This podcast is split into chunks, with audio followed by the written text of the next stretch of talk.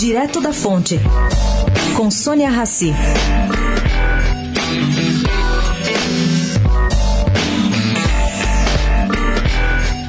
Ontem, em entrevista em Paris para a rádio francesa, Fernando Henrique Cardoso declarou que a percepção do mundo em relação ao Brasil foi sim afetada negativamente após a eleição de Jair Bolsonaro para a presidência.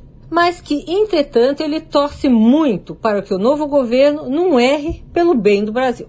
Segundo Tucano, o governo começou complicado, com ações recentes dos primeiros dias do governo Bolsonaro, que são difíceis de imaginar que o mundo aceite com aplausos. A percepção do mundo hoje, e particularmente da França, segundo Fernando Henrique Cardoso, é negativa. E ele cita como exemplos a recusa em participar do Pacto de Migração da ONU e a intenção de deixar a Convenção sobre o Clima. É, o negócio está meio confuso, mas todos os brasileiros esperam que isso melhore. Sônia Raci, direto da Fonte, para a Rádio Eldorado.